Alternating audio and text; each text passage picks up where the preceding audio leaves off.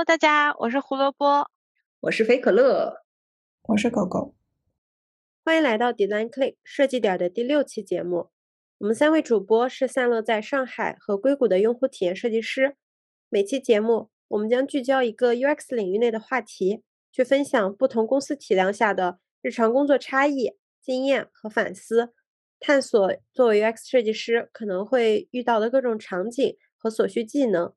期待我们的经历能给大家提供视角上的补充。如果你也在经历类似的情境，也期待能从我们的故事里获取灵感和力量。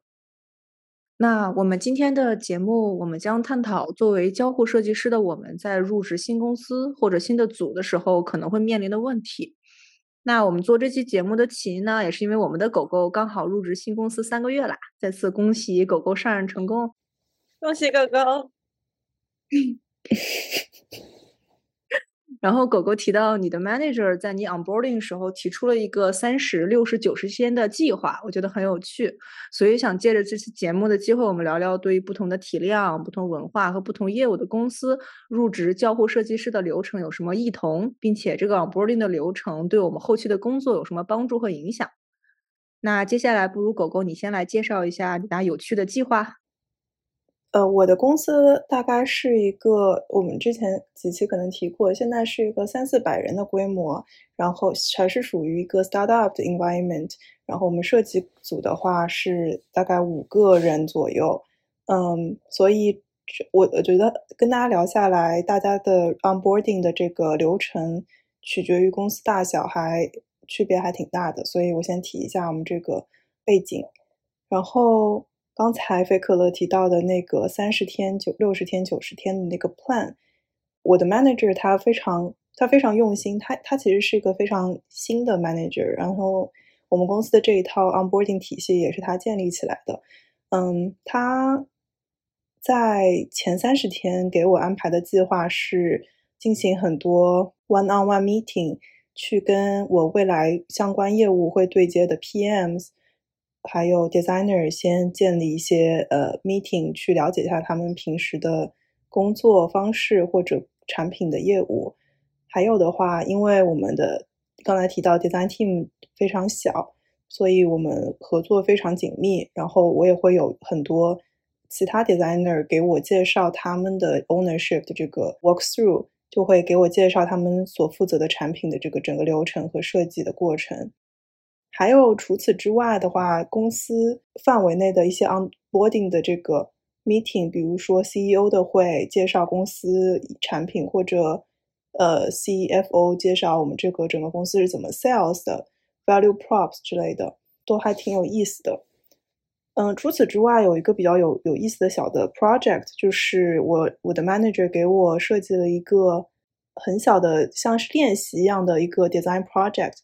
嗯，也不是说真的要考验我的设计功力或者怎么样的，反正就是作为一个这个小的 project 串联了很多我们公司各个产品的业务。那我可以好奇问问，那个串联了各种业务的 project 大概是一个什么样的吗？这个 project 它设计的很巧妙，就可以涉及到公司产品的各个业务的一小部分。为了做好这个小的 project，我就必须得去跟很多 designer 或者 PM 去聊天，去了解这一方面的细节，我才能做好。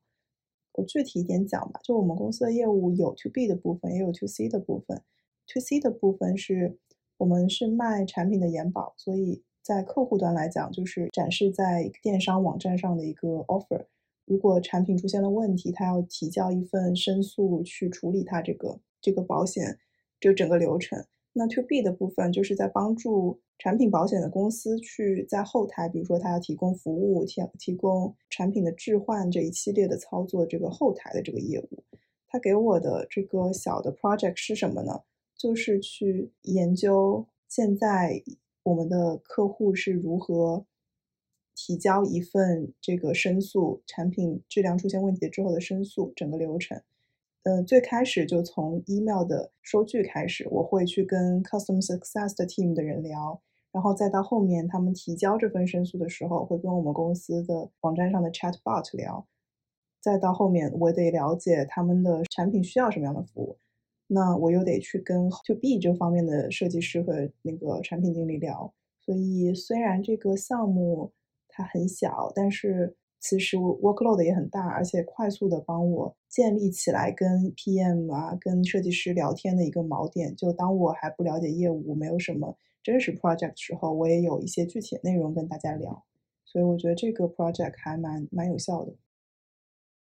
听起来这是一个很聪明的一个选题，因为它恰恰好把你们公司 To B To C 的这两个 use case 都串在了一起，然后也是一个很快的让你在方方面面，不管是我相信可能也涉及到一些设计文档的架构，或者说你不同的 stakeholder 你要去沟通等等这些，对吧？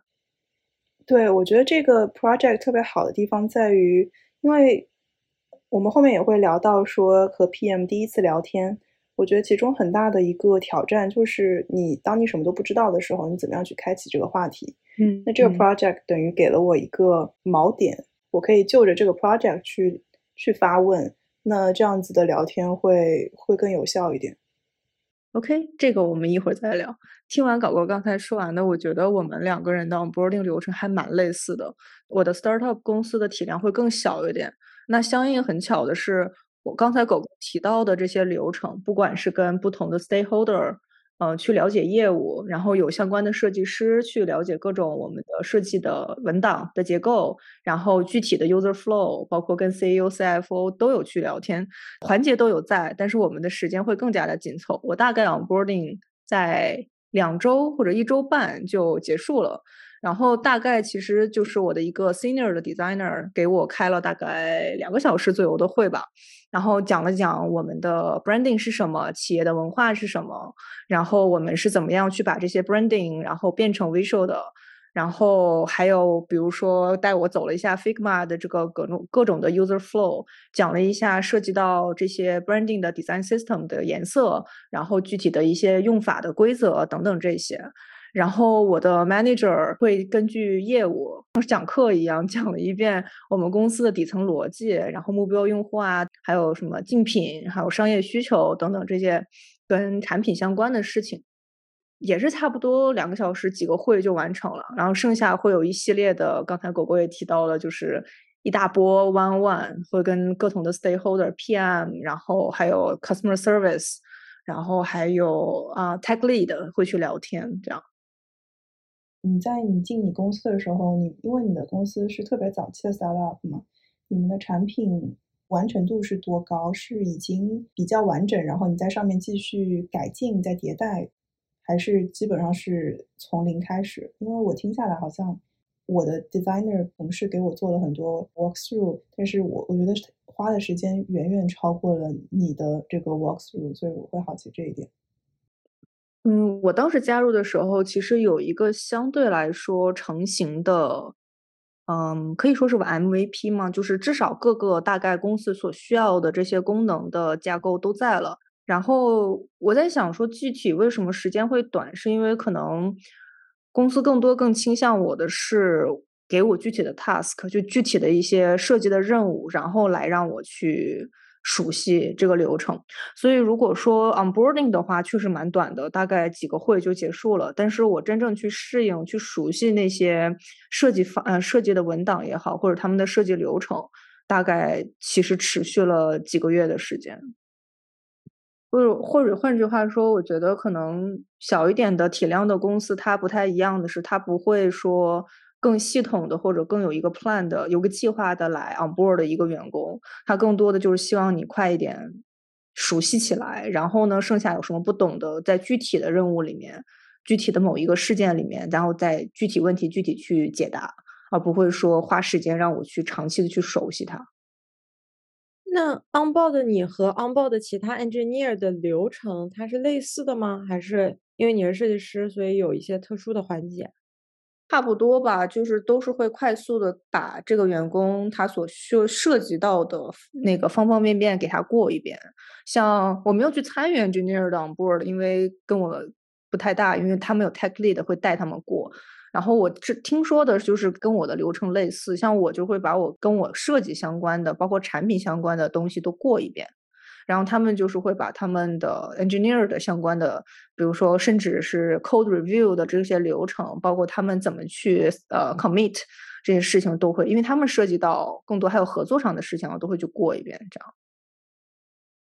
然后其实也跟狗狗类似，就是他们也是会，就我们公司去 onboard 一个 engineer 也好，或者 onboard 我一个设计师，都会还是倾向于用一个小的 task，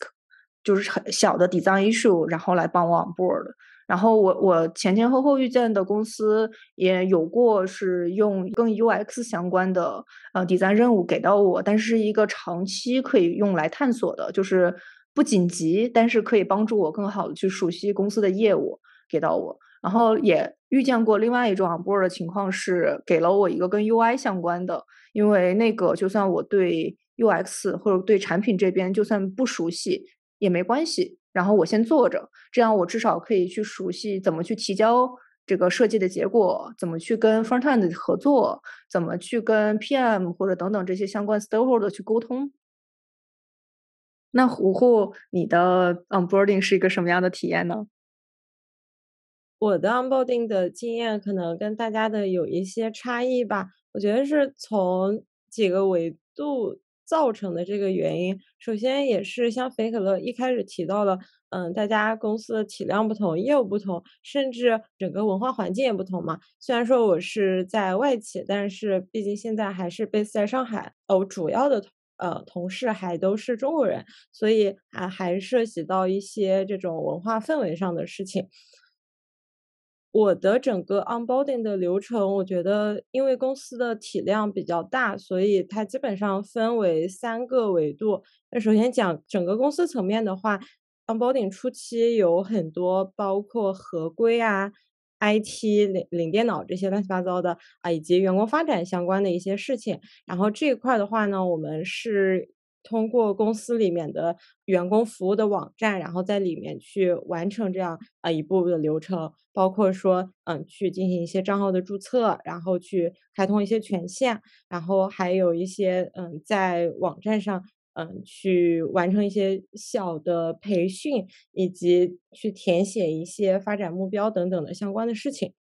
对于这块的话，我就是要吐槽一个我觉得大公司的弊端吧，就是。它的流程真的非常的繁琐，我当时买个 Actual Cloud 买了一个月，我觉得这个还挺麻烦的。比较好的一些体验是，因为我入职这家公司的时候，其实它是我的第一份工作，就相当于是一个 New Grad 校招生入职的，算我第一次从学校步入职场的这样的一个工作氛围，它有一些帮助你更加适应职场环境的。活动或者说介绍，然后你也可以认识到很多跟你同龄的呃其他的小伙伴。我觉得比较好的一个体验，除了说呃有一个校生一起出去玩、一起培训的一个 boot camp，还有一个 culture 上的事情。记得我在入职的第一天，还不是第二天，我的 manager 带我参观了一下公司，然后跟我说公司的健身房在哪里，然后他每天有什么样的一些课程，我就觉得。在这边的整体的一个工作氛围，它 work-life balance 非常的好，然后以及有很多比较新奇的东西啊，可以去探索。这是整个公司层面的，这可可能是相对而言体量比较大的公司会有的一些额外的内容吧。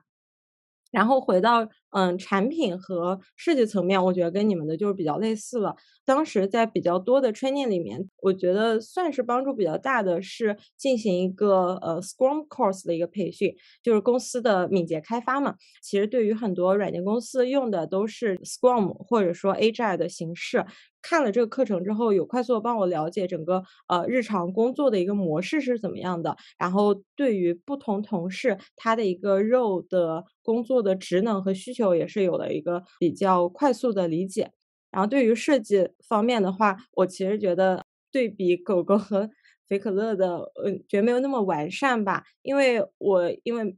没有在一个 design team 里面，我现在跟设计团队合作比较多，它已经是我工作一年后。的一些事情了，我当时是呃，就跟两个原来负责我现在这个产品的设计师交接了一下，等于他们嗯跟我介绍了一下他们之前画的一些图的流程，就没有更多了。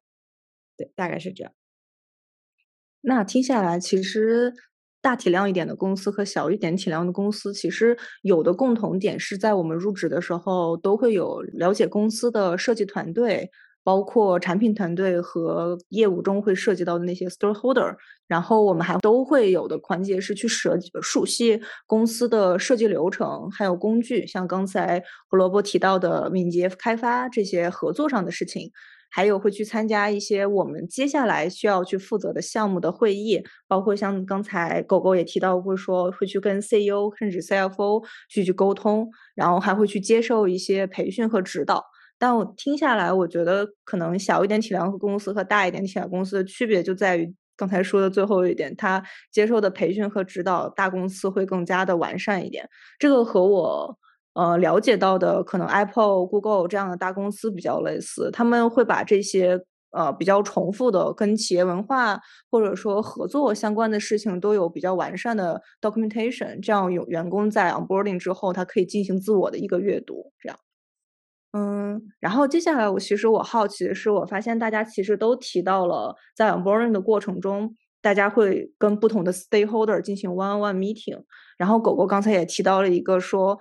你的 manager 给你的那个 project 是一个更好的跟 PM 的进行 one-on-one 的时候的一个话题锚点。这个其实和我我当时会被安排，也是安排了一波 one-on-one。然后我的很大的一个 concern 就是。对于有一些人，我是真的不知道我第一次要跟他讲什么，所以狗狗，你愿意先分享一下你这个经历吗？嗯，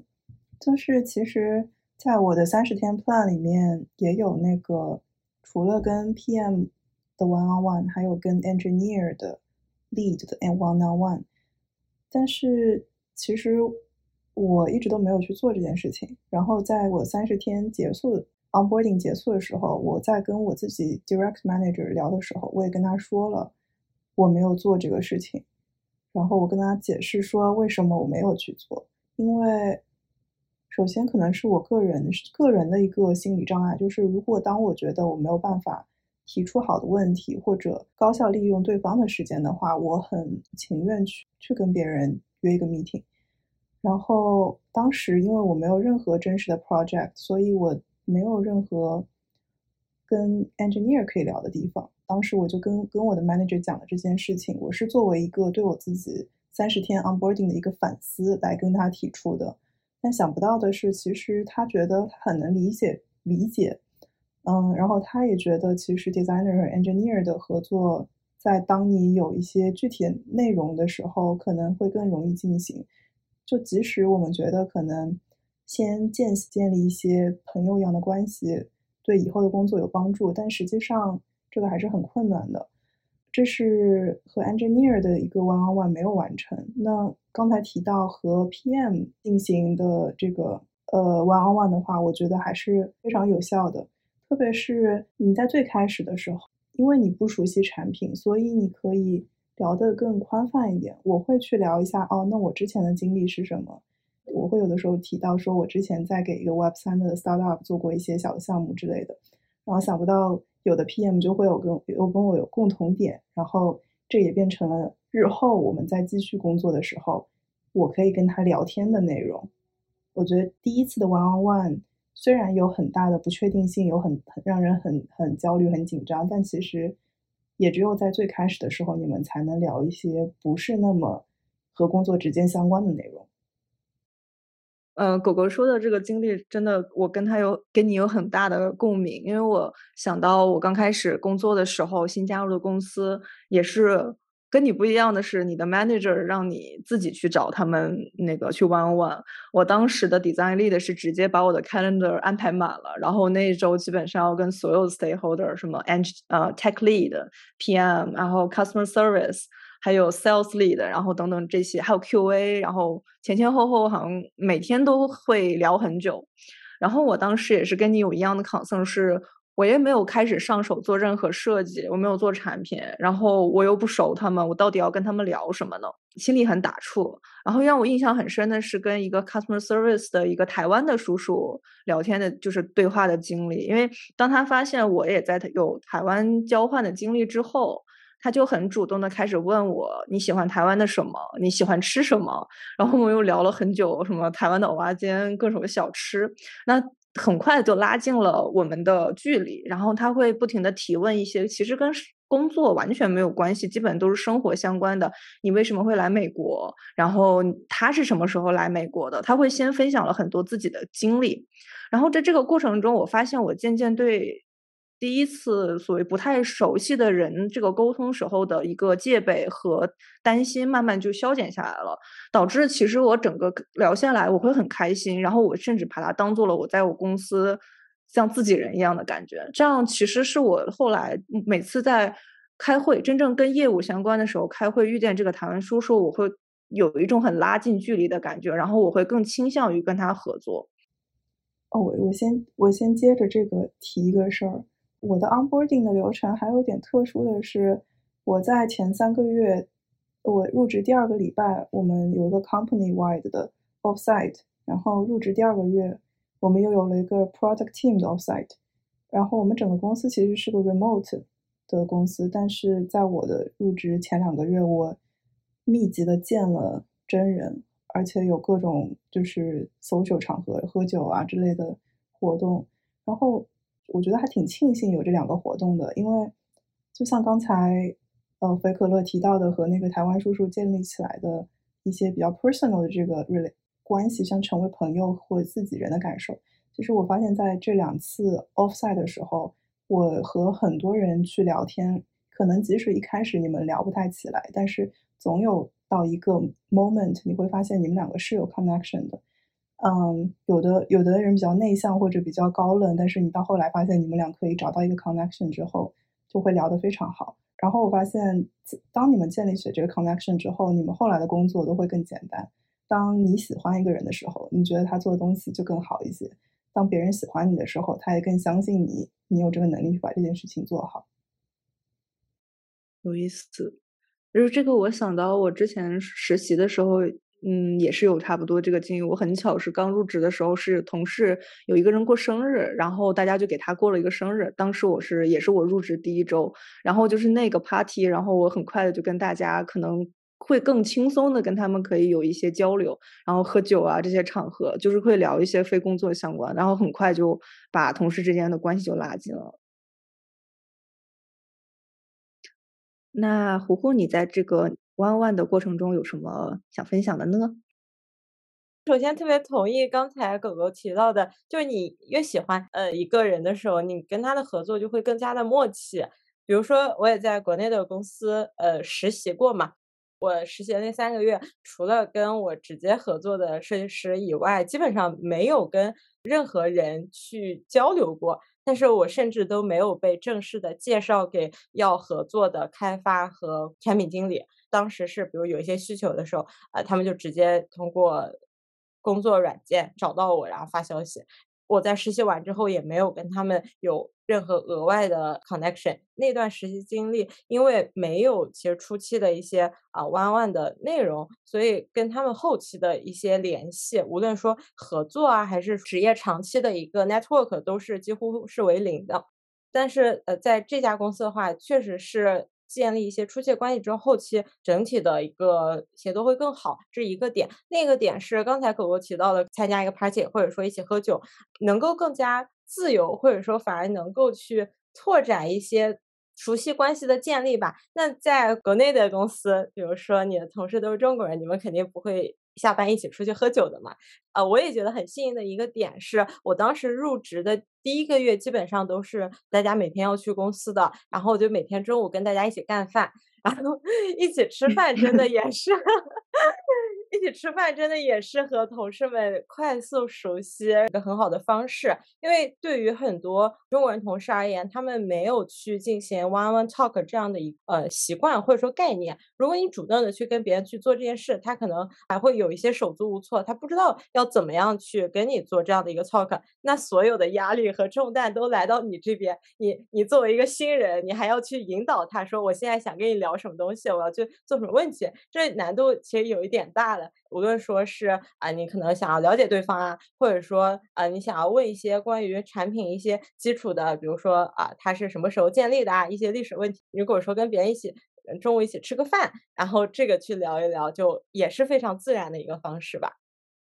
就我发现我们有个共同点，就是其实 onboarding 的时候，因为对这个环境很陌生，会产生很多的焦虑和局促。这样听下来，其实大家的精力都是在非工作外的这些社交，不管是干饭也好，还是喝酒，然后就会快速消减这种因为陌生感带来的局促感。嗯，我感觉这些非工作场景下的一些交流，其实也是能够帮助你感受到你的一个企业文化，然后甚至小到你 team 里的文化的一个感受。嗯，比如说，你可以快速的知道大家卷不卷啊。对吧？大家对于生活的态度是怎么样的呀？那你去了解这些之后，你就会对你日后的工作的节奏、工作的氛围，呃，有一个更深入的一个理解。你就可以快速感受到，哎，这份工作好像它就是我喜欢的一个环境，或者不喜欢的一个环境。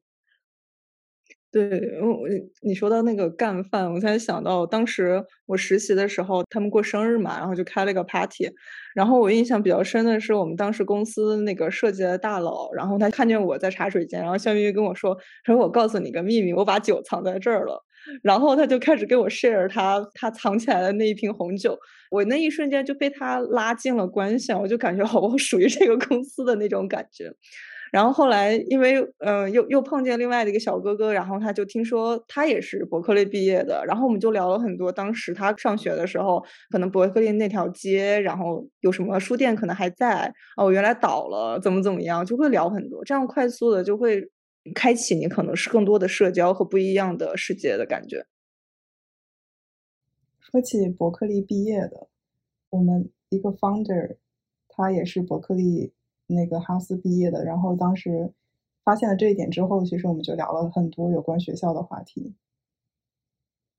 我感觉你和同同事交流的开心，工作氛围的轻松，它是决定你工作开不开心很重要的一环嘛。我们虽然工作是为了赚钱以及提升自己的专业能力，但是我觉得开心也是很重要的。对，而且其实我现在这个工作一直都是远程办公的。我有一个到现在也没有办法很好解决的局限，就在于很难有一个真能跟真实的一个人在物理环境下的这样的交流，所以导致我好像到现在都不是很熟我的这些合作方在工作之外他是一个什么样的状态。然后再加上不知道是不是大部分都是程序员的原因，然后我也很难跟他们有一个。共同话题的开启的那个点，就导致其实我也有点感觉，我是希望，如果说我可以跟他的更多的跟他有生活上的交流，其实反而会让我更知道或者更舒服的跟他在工作上有一个更好的合作。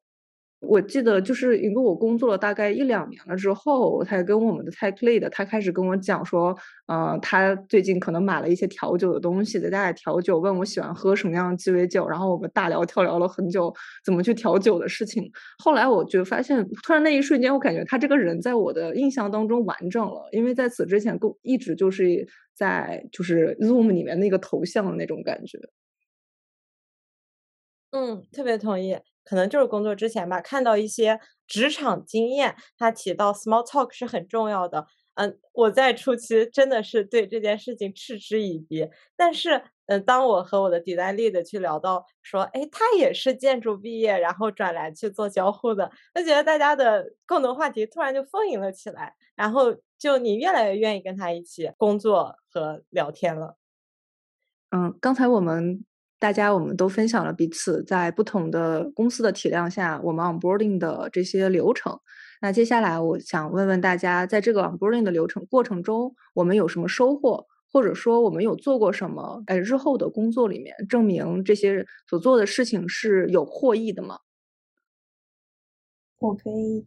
讲一下，我在因为我在三十天 onboarding 结束之后，和我的 manager 有一个。呃，就等于是对这三十天的一个回顾，包括他也，我觉得我们公司某有一个文化挺好，就是 welcome feedback。然后他从第一天开始就告诉我，我希望你从现在开始就开始反思这个三十天的 onboarding plan，你有没有什么对我有什么 feedback，我们可以怎么样继续一起去 improve 这个 plan。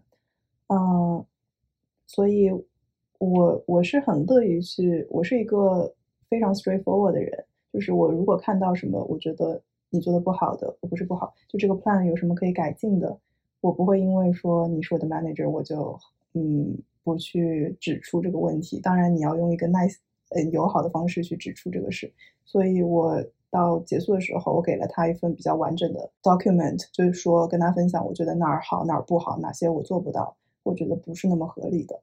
他给了我的 feedback，我觉得也是超过我自己预期的。比如说有第一点就是，我觉得你跟你的 peer 或者你的 PMs 都相处的非常好，然后我很期待看到你们未来会怎么样一起合作。这就是我刚才提过的，因为得益于几次 in person 的这个 offsite，我有机会去跟各个我会比较相关的 PM 都去成为还不错的朋友。第二点，他提到的是，我觉得你一直在问很好的问题。关于这一点，我想分享的是，其实也不是说我到底有没有问很好的问题，而是说，其实我不知道你们有没有这种感觉，就是你们刚进公司的时候，比如说你的其他的设计同事在分享他们做的一个设计的时候，你没有办法克制住自己的内心去 judge 一个设计或者怎么样，你觉得可能这个地方哦是不对的，你的同事们会很友好的跟你说，你有一双就是崭新的眼睛，你会找到很多。嗯，我们之前没有意识到的问题，但这真的是真实的吗？其实我觉得也不是。就其实设计都是有很多局限性的，你能想到的解决方法，可能他们也想过，只是因为有太多局限性而没有真的去实施。那这个时候，我我是要直接很直白的说出，我觉得你这个做的不对吗？我觉得这个肯定是不行的。所以我后来找到了一个方法去提出我的看法，就是把这个不认同的看法去把它包装成一个问题。就问他你为什么会这么做，或者你有没有考虑过那样？就是为什么你会这么做？然后我发现很多情况下，首先确实是有很多，确实是我考虑我不够，我不够了解这个产品，所以我提出的方法可能是不太合理的，或者有的时候是合理的，那他也会让大家觉得你在很很专注的在听他们说的内容。所以这是一个我觉得我还挺想分享的小技巧。我的 manager 还有一点提到的就是，我觉得你很 proactive，你会去很直白的提出你看到的问题或者怎么样。我觉得印象很深的是，在我第一次 offsite 的时候，我们的 PM 和我们在那种 social 场合，他们在提到哦，我们的产品最近很棒，我们收到了很多 good review。嗯，然后其实我我在进公司之前，我有去查这家公司嘛，所以其实我有看到，其实也不是这样的。也收到了很多差评，尤其我们很大一部分业务是 to C 的，所以其实会有看到很多差评的。然后我也不知道怎么想的，我就跟他们提了这个事儿。然后让我震惊的是，在第二次 product offsite 的时候，三十来个 PM 和 designer 就坐在一个房间里面，大家一起在大屏幕上开始一起阅读差评。我我当时这个这个场景对我印象真印象真的非常深刻。我想起来，就像那明星当众念自己的黑屏一样 啊，对，对吧？然后，然后我很我很惊讶的是，有一个 senior PM manager，他说他记得是我上一个月之前跟他们提到的这件事，然后后来在我们公司 customer success 的 document 里面，我也找到了这些差评网站，我当时还挺感动的，就是可能这就是我喜欢 startup 的一个原因吧，他们的反应速度非常快，而且他们愿意去听这些。不是这么 positive 的东西，然后他们也不会因为我提出的这种问题而觉得我有什么，但是而而这个这样子的品质是一种被被认可的品质，那我觉得只有这样子，这个产品才会越来越好。我也觉得更符合我我的工作方式吧。刚才狗狗讲到的，呃。作为一个 fresh eye 去提这些问题，我觉得其实对于新人而言，他会有一个可能前三个月的一个 buff，就是你提什么样的一个蠢问题，大家都是可以接受的。大家觉得你是新人，其实我还蛮乐意去给你介绍的，因为我可能我自己刚新 onboarding 进来的时候，我也有过这样的疑惑，所以作为一个比我后来的人，如果我能给你讲到，然后帮助到你，嗯，可能对于其他同事而言，他也是很有成就感、收获的一件事情。嗯，我也有过类似的经历，就是我当时头一次被拉到一个 design 的会上，然后我就会发现，我对于同一个他们最后的这个 design 的决策，我会有不同的观点，但是我也会担心说，是不是我还是不是很了解他们这个产品，所以我才会有这样疑惑。但是我马上就会意识到说，如果我不问，那我觉得我以后如果让我负责这一块的话，我会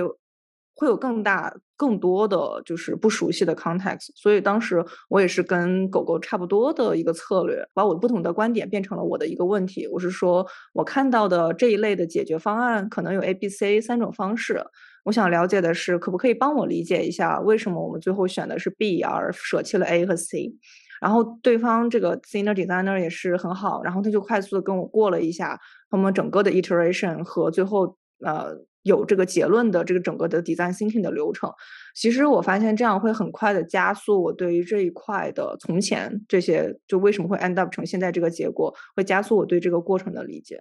对，所以我觉得其实嗯，刚加入一个新的公司，因为不熟悉，但是我们自己有自己的设计观点，会产生疑问，是很蛮正常的一个。现象，但是不用担心。然后我觉得狗狗的这个策略是一个很聪明的策略，就是把你的不同的观点，把它包装成一个问题，然后发问出去。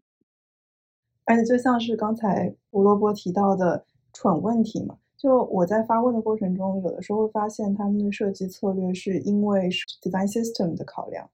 那我问了这个问题，也就可以帮助我理更加了解 design system。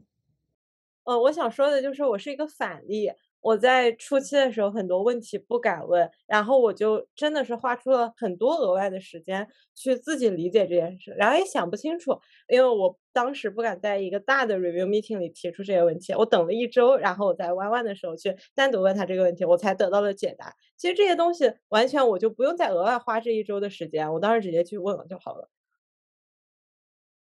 对我也有类似的体会，就是当时如果因为我的就是各种人际交往上的担心没有问出的这个问题，最后最后还是会到我真正是负责到这一块的时候，到最后我还是会问到这个问出来这个问题，就是逃不开的。嗯，然后我另外一个想分享的是，还是跟我们其实 onboarding 的时候，因为不熟悉嘛，然后就会畏手畏脚。我在 onboarding 的期间，还在不熟悉业务的时候，就被拉到了一个产品的会议上。就是不光要听他们汇报，然后我也要发表观点，甚至还要去跟接下来我的下游去进行交接。因为当时也是刚刚加入，然后大概一周都不到的时间，我完全不知道我在我是谁，我在哪儿。但是我现在又觉得当时比较得得益于的一个事情是，我头铁的还是硬上，然后问了一些问题，然后这些问题可以。帮我很快的去梳理梳理了那几个关键环节之间的关系，哪怕说那几个环节本身我是不熟悉的，但是我可以知道大概他们在讲 A、B、C，然后 A、B、C 之间的关系是什么。这样整个下来的话，我是有在积极参与这个，并且有效的施展了我的 impact。这样其实后来的 one on one 里面，我得到我 manager 的反馈是说他。经过那一次会，他确认了，他觉得招我是对的，然后很快的，就是说觉得我是可以继续的去目光在这个公司里面。另外一个我想分享的就是我在 b o r n i n g 过程中，我觉得比较获益的一件事情是，我在和我招我进来面试的时候遇见的那几个 stakeholder，我问了一下为什么最后会选择我的原因，这样其实我快速的知道了第一。公司招我进来对我的定位是什么？第二，在公司的角度来看，我的优势是什么？这样后来我发现一个很大的获益是，我可以更有效的去发挥我这个优势，这样使得我使劲儿的地方和公司想在我这儿得到的收获是 match 上的，是就是是符合的。我当时也问了我 manager 为什么把我招进来，我 manager 跟我说是因为我比较活泼。他希望团队里能有更加活跃的这种气氛氛围。嗯，其实，呃，你苦苦，你之前有提到过，说要就是在 onboarding 刚加入公司的时候，要尽量的去发挥自己，然后这样去可以去立打引号的这个人设，好让公司知道说你的优势在哪里，然后你能做什么，对吧？对，因为我觉得当你去。表现出自己可能更擅长一些点的时候，你会得到一些额外的机会。因为如果说你是和很多同期的人一起入职的话，那如果说有很多任务，然后随机的分配给你的话，可能分配给你的并不是你最擅长的那个东西。那你在刚工作的初期，其实反馈的这个作业，然后展现出来的这个能力，也没有展现出你特别有优势的这个地方，那你可能初期大家对你的这个评价就没有那么的 impressive。但是如果说在初期你让大家记住了说，哎，我其实有很强的做 user research 的能力，或者说 UI 画的特别好，那在接下来安排任务的时候，他就有更大的概率去把你擅长、你能力更强的这些 task 分给你，那你会在这些角度做得更好，别人就更能看见你，这就是一个非常正向反馈的一个过程吧。嗯，我了解了。这个是不是可能因为你是校招的原因？也有可能，就大家对我的一开始的期待没有那么的高，因为可能社招他就是希望你一进公司就能上手干活嘛。那校招他还是会抱有一个去培养你，去看，哎，你更擅长哪里，然后去帮助你更加成长的这样的一个过程。明白，因为我问这个问题，是因为我了解到，就是校招更像是养成系的，就是他认为你是一个很有潜力的人，然后他想把你招进来之后，但是如果具体你让你做什么，这取决于你具体的这个技能点。但是他跟社招不一样的是，社招其实都是 hiring manager 会去写一个 plan，在招人之前说我们现在这个组有说多少 head count。然后我这个组现在所需要缺的这个人大概是什么样子的？大家把他招进来之后，有点类似于狗狗刚刚说的三十六十九十天的这个计划。还有 manager 也需要去写这个新员工加入之后，我想让他呃接手的是哪些任务。回过来就是说想说的是，这就是为什么公司把你招进来，特别是社招招进来之前，其实对你就已经有一个定位了。那这就是为什么我觉得其实我们在 onboarding 的时候。如果问一下，说招我进来的原因是什么？这样我们很好的去把我们自己的技能点和公司希望我们在这个组里面发挥的那个技能点更好的 match 上。一，那对于呃 onboarding 过程中这些我们的就是益处或者收益，我们还有什么想分享的吗？我有，我有。接着肥可乐刚才提到的，不要因为你是刚入职初期就畏手畏脚，这件事情可能有一个进一步的一个补充吧。因为有提到我们公司是体量比较大的公司，所以其实进入公司之后可以去参加的各种活动以及一些资源、一些机会，它是非常的多的。我刚入职一个月的时候，然后我们公司的一个 community，他就在招新人，然后他主要去做的事情就是去给公司里呃非设计背景的人去提供一些基础的关于设计的一个培训。就收到了这样的一封邮件嘛，我当时其实还是挺犹豫要不要去参加的，因为会觉得我刚加入公司一个月，我还是校招新入职，这是我第一份工作，我。不知道自己有没有这样的一个能力或者说资格去参加这件事情，嗯，但是我其实后呃后来是了解到，这 community 它去呃招募的频率其实是非常低的，可能呃三五年才去招一次。我后来就还是投了这份申请，然后去参加了这个 community 的面试，然后确实发现说这个 community 其他的一些 trainer 他们都是。可能工作五到十年，非常 senior 的一些 designer 了，但是他们并没有因为我是一个呃新入职的人拒绝了我，而反而是会觉得说，哎，我新加入公司，我可能因为资历更浅，然后呃年纪更轻，呃能够去给他们整个社团带来一些新的活力，带来一些不一样的维度和看法，所以有让我。也是成为嗯这个课程 trainer 的一员，然后加入这个社团之后，也是有帮助我去非常好的 network 了公司里其他部门的一些资深的设计师。我觉得这件事情对于我心态上也是有非常大的鼓励，去让我意识到不要因为自己的资历浅就担心一些事情，你非常主动的去争取，是会有好结果的。嗯。那这么听下来，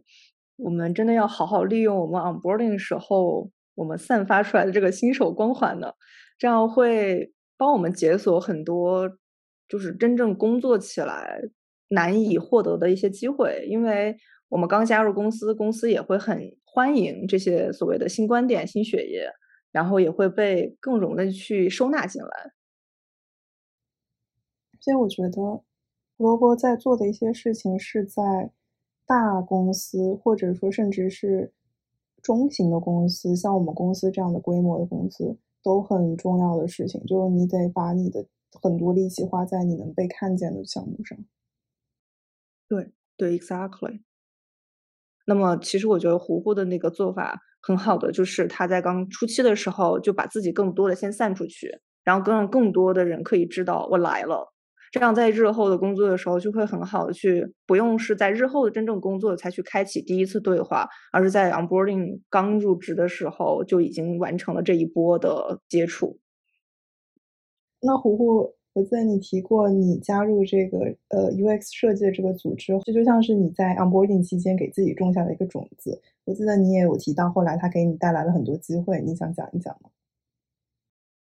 嗯嗯，这个我确实是很兴奋这件事情，因为我初期加入这个组织，其实只是以一个成员的这样的一个角色，但。呃，我们公司前面提到了有很多不同 topic 的一些 community，然后我们还有一个专门的一个 UX community，然后就需要一个新的人来去加入，去来做这件事情。确实是像你们刚才说的，我通过这件事情更加 visualize 我自己，有更多人了解到，哎，有这样一个新加入公司的设计师，他对 UX 很有热情，然后后续就觉得。我可能作为一个新生代的力量，有比较多的时间和热情去负责这样的一个 community，做这个 community 也是去帮助我增加了很多。呃，新的机会去提升 UX 在整个公司 level 的一些 impact，它就不仅仅是说我们在这个组内把这个产品做得更好，而是说在这个 engineer driven 的一个公司文化之下，让更多人意识到设计它是很重要的。然后我们组，比如说组织一些活动，或者说啊提供这样的一些课程，也算是给我提供了一个在整个公司层面去提升 UX maturity 的一个机会。这个我觉得还蛮难得的。最后，我们想要来聊一聊的是，如果说我们再加入下一个新的公司的时候，我们对于 onboard，我们在自己的过，我们在自己的这个方面有什么自己主动需要去发起的一些就是呃环节吗？首先，呃，吐槽一下 大公司呃流程繁琐的一个弊端，就是我。入职确实接收到了非常多的资源，但是当时真的是有非常 overwhelm 的感觉，收到太多的文件，太多的 introduction，以至于我不知道要先看哪个，然后，最后导致的结果就是摆烂不看了，因为就好像是把每一个得到的文件都浅尝辄止的浏览一下，但是真的没有那么多的时间去一个个看，以及说有一些他们可能是重复的，有一些前后顺序看反了，导致我看不懂。这个我觉得是以公司文件它资源比较丰富的一个弊端吧。刚才胡胡说，嗯，刚 on board 的时候，公司会有一大堆的文件会需要你看啊。我这种信息量大的体验我也有，就但是我们公司的问题是我们公司业务太技术了，然后我的 manager 就给我讲了很多的关于。里面的底层的逻辑是怎么去实现的？然后很讲那些 diagram tree 是什么东西，但是太技术了。然后我老实讲，我讲完之后没怎么太听懂。然后虽然说当时我有录下来，然后回回头有去听，但是其实就单说呃 on board 的这一个结果来讲，我觉得我是没有太听懂。对于公司这一块，到底需要我一个设计师 get 到的点是什么呢？然后，嗯，另外一个是我觉得没有讲，就是 on board 的时候我们没有涉及到，但是我还是在日后工作中，其实我有希望，其实讲到的是我的职业规划的 career ladder，这样其实有个好处，嗯，跟刚才我们提到过的，就是公司对我们的定位的，其实类似的目的，就是我是希望用公司对我每一个成长的阶段，大概和是是一个什么样的期待。或者希望我在多长时间达到一个什么样大的 impact，最好是在一开始可以跟我涉及到一点，这样我好从一开始就可以按照他们希望的路子可以往下走，或者说换句话讲说，我的我和公司之间可以有一个共识，对于我能呃实现的这样的一个结果和一公司希望我能实现的这样的一个结果有一个最好最大的匹配度，这个其实是我对于工作比较希望的一个状态。我其实真实在这个公司的体会就是，我不太知道公司希望我在多长时间可以成长到一个什么样的状态。然后渐渐发现，其实公司对我的期待和我对我自己的期待开始产生了偏差。然后在这个过程中，我会有一些开始去猜测公司希望我变成什么样子，或者等等这些，嗯，对我自己能力上可能开始开始 question 我自己。然后我去做就开始跟我的呃 manager 去 one one 去聊这些事情，才发现其实他有点也没有太开始去考虑我自己的工作的这样一个职业发展。对，其实这就是为什么我觉得，如果从一开始我们就可以 unlock 这个部分的讨论的话，其实对个人发展和公司对我们的这些 promotion 也是有好处的。嗯，我跟你有同款的困惑，可能是因为我们的 manager 也不是一个 design manager 的原因。然后这这部分我想问一下狗狗，因为你的 manager 是 design manager，那他对你的 career path、career ladder 有一些描绘吗？我觉得这个问题非常好，就是我刚才想对菲可乐说的是，这个其实是一件比较奢侈的事情，因为我的公司到现在这个规模，我看到我现在的 manager 正在做这件事，他开始有有这个呃 luxury 去来帮我们写 career ladder，开始建立这个系统。所以，可能对于特别早期的公司，或者说你的 manager 不是 design manager，这这个就是还挺奢侈的。而且我们现在，我记我到现在为止还没有正式的开始，即使我们每周都会有 one on one，但我们都没有具体的聊过 career ladder 这件事。刚才你们提到的两点，我觉得特别好。就如果我是一个 manager，那我可能一开始去跟我的 hire 聊的时候。我会主动告诉他，我们当时发现你的什么特质，我们为什么觉得很 match。那我希望我会鼓励他，你继续在这方面发展，或者去了解他这一点是不是你真的想做的。嗯，还有的话就是，我们公司是如何评价一个好的设计师的。我能想到，就是在在我所所提到的我们公司 onboarding 的 plan 之上，这两点我觉得可能是很有用的。对，我很同意刚才狗狗讲的。他我在一个新公司的时候，我最直接的一个顾虑就是困惑，就是我要干什么，我接下来要干什么。但是其实我更深层的那个问题是，公司你想让我负责的是扮演的是一个什么样的打引号的角色？再往下的是一个 follow up 的问题是。你会怎么样去评价，或者怎么样？我怎么做或怎么去完成扮演这个角色？你认为我这个角色扮演是成功的？那其实就是回应了刚才说的，公司招我进来是干什么？那我又怎么样去评价你，才证明我招你进来是对的？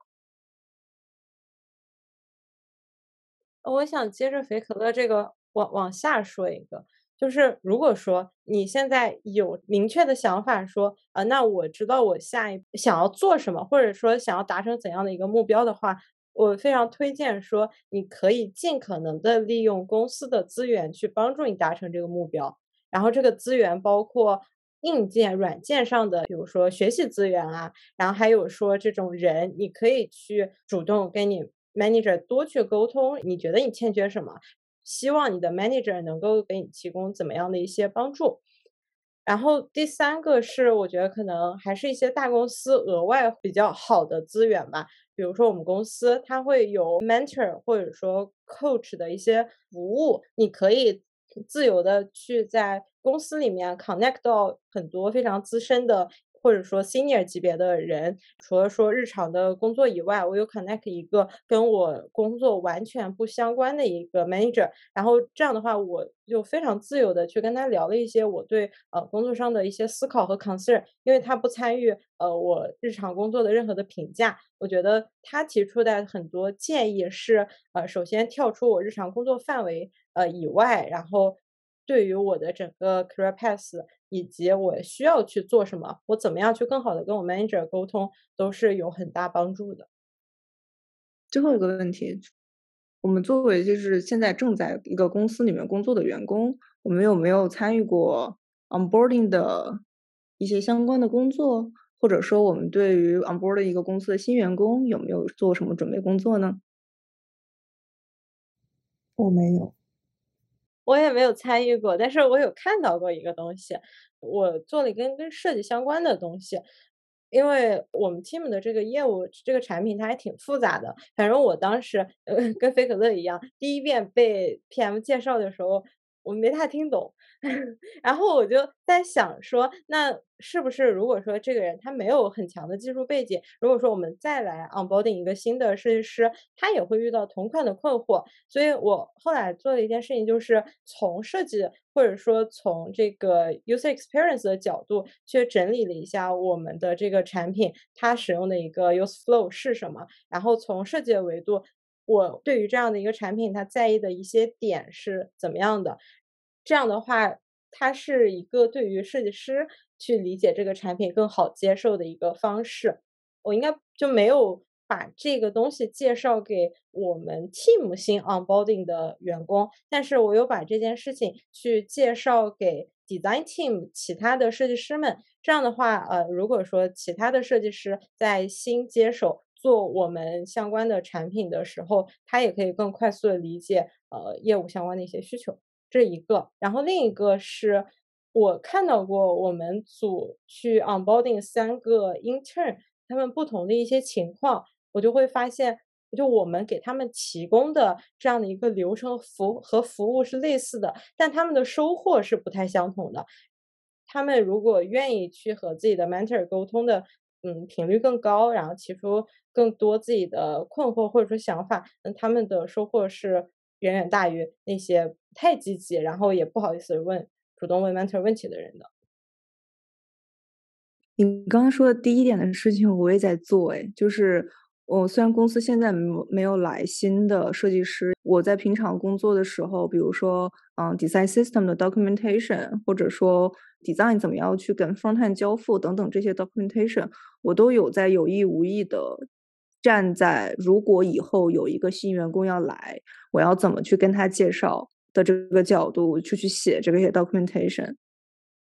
然后我发现，虽然说现在没有公司没有来新员工，还没有办法得到反馈说，呃，有没有什么作用？但是我发现这些 documentation 其实作为一些其他部门新来的员工，也是很好的去给他们快速熟悉怎么去跟我一个设计师去合作的一些文件文档。嗯，是的。对，而且反向的话，其实对我自己平常工作有一个好处，就是说，哪怕现在可能团队比较小，但是它以后会变很大。这样我不会说只是在想说，我作为我一个设计师要去怎么去设计这些流程，而是说作为一一个设计部门，我要去怎么设计这些合作上或者说 design system 上面的这些架构，以同时能兼顾以后的这些更大的体量的变化等等。对，我觉得这样不仅是有助于提升你 design 方面的 leadership，然后另一方面也是从公司角度，你帮他塑造了很好的一个习惯和基础。我觉得这种习惯就相当于，比如说你写了一堆代码，然后别人发现是个实善一样。就如果说不做这种事，exactly，就是我有感受，是一方面对我自己的提升，就是我可以。更多现在我们作为刚入职的，就是由下向上就被 assign 任务来做嘛。但是有这样的思路的话，其实是由上向下的一种考量，就是如果以后我的 scope 变大，或者说我们整个体量变大，我要怎么去设计这一块？然后另外有个好处就是老板对我的认可也会更大，就至少对于底设计这一块的这些认可会更大，他会觉得我会有更有 ownership，会更有可能就是往上走的这种意识等等。对对对，ownership。OK，那我们今天就聊到这儿。如果大家在 onboarding 过程中有什么类似的体验，或者有不同的观点，也欢迎大家在下面给我们留言一起讨论。大家，我们下次再见。